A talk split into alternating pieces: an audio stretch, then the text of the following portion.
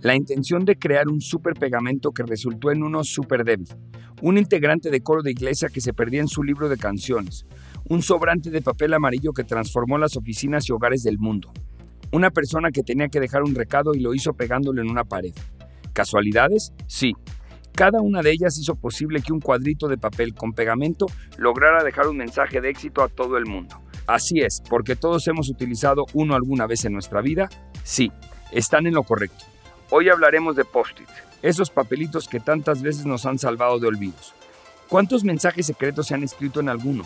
¿Cuántos autos en el mundo han sido tapizados con ellos? Sin duda, una historia de éxito que ojalá sea muy pegajosa. Bienvenidos a Éxitos por Casualidad, el podcast donde analizaremos a fondo las casualidades que provocaron el nacimiento de las marcas más emblemáticas de la historia. Yo soy Pepe Saga y te invito a que juntos descubramos los aprendizajes que se ocultan detrás de cada casualidad.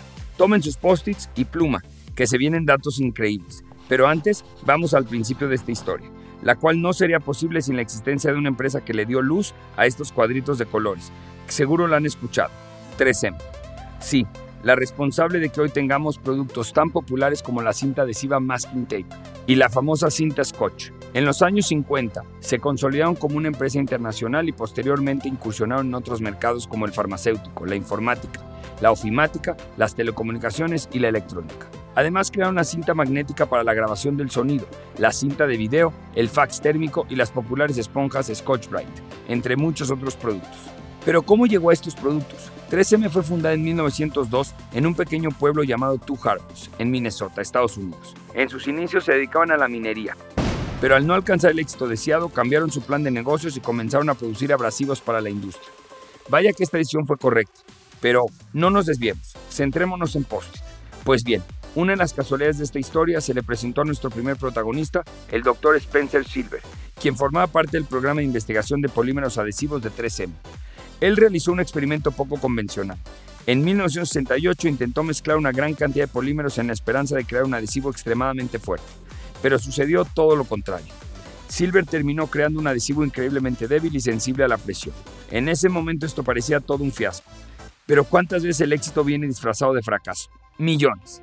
Pasaron seis años de este aparente fracaso, cuando algo extraordinariamente casual sucedió, y si fuéramos un poco románticos podríamos decir que un tanto milagroso, porque pasó en una iglesia.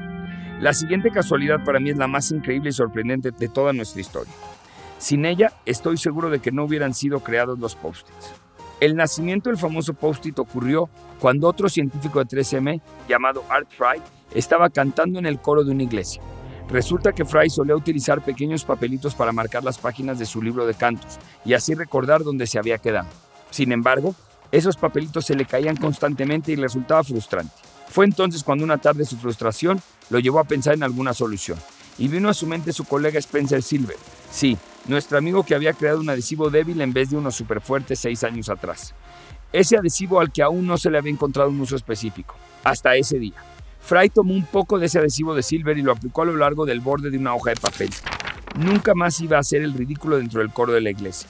Y no pararon ahí las casualidades, pues muy pronto se dio cuenta de que ese marcador tenía otras funciones potenciales, como utilizarlo para dejar una nota en un archivo de trabajo. Llegó el año de 1977.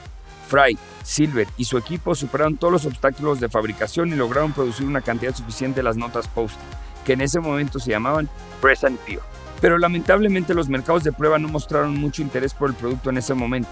Parecía que las cosas no iban por buen camino. Sin embargo, en 1979, 3M decidió implementar una estrategia masiva de muestreo de consumidores. Se propusieron saturar la industria del suministro de oficina con muestras de post-its.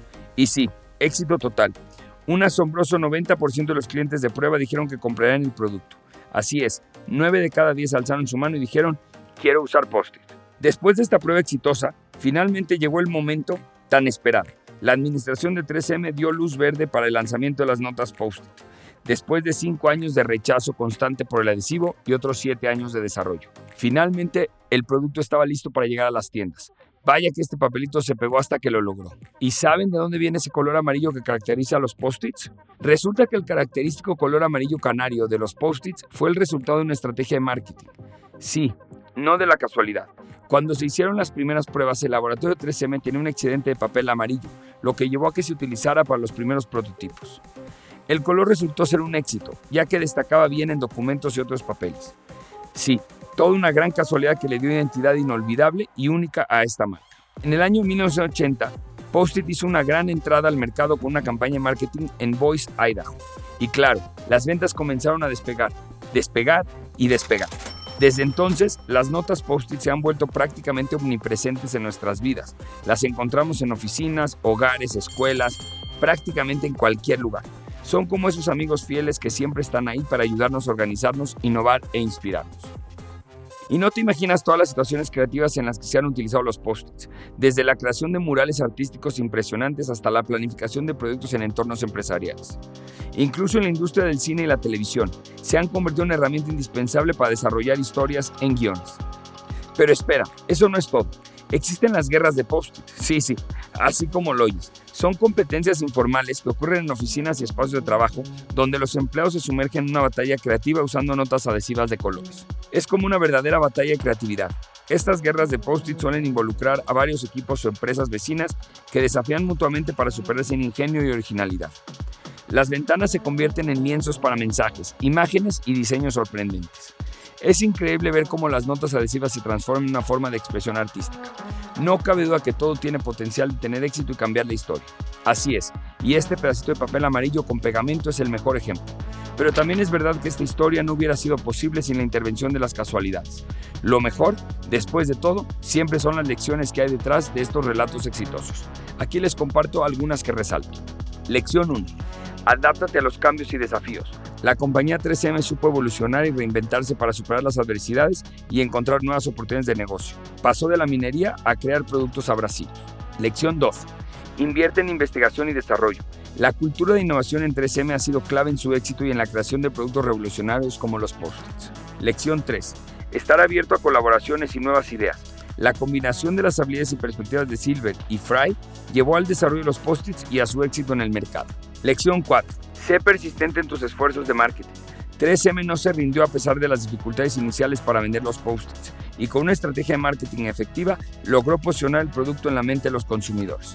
Lección 5. Valora el feedback de tus clientes. Durante la fase inicial del lanzamiento de los post-its, 3M organizó grupos de enfoque y recopiló comentarios de los usuarios para comprender mejor cómo podrían ser utilizados. Bueno, espero que hayan apuntado algunas de estas lecciones en algún post, porque uno nunca sabe cuándo se presentará la casualidad en forma de papel. Yo los dejo.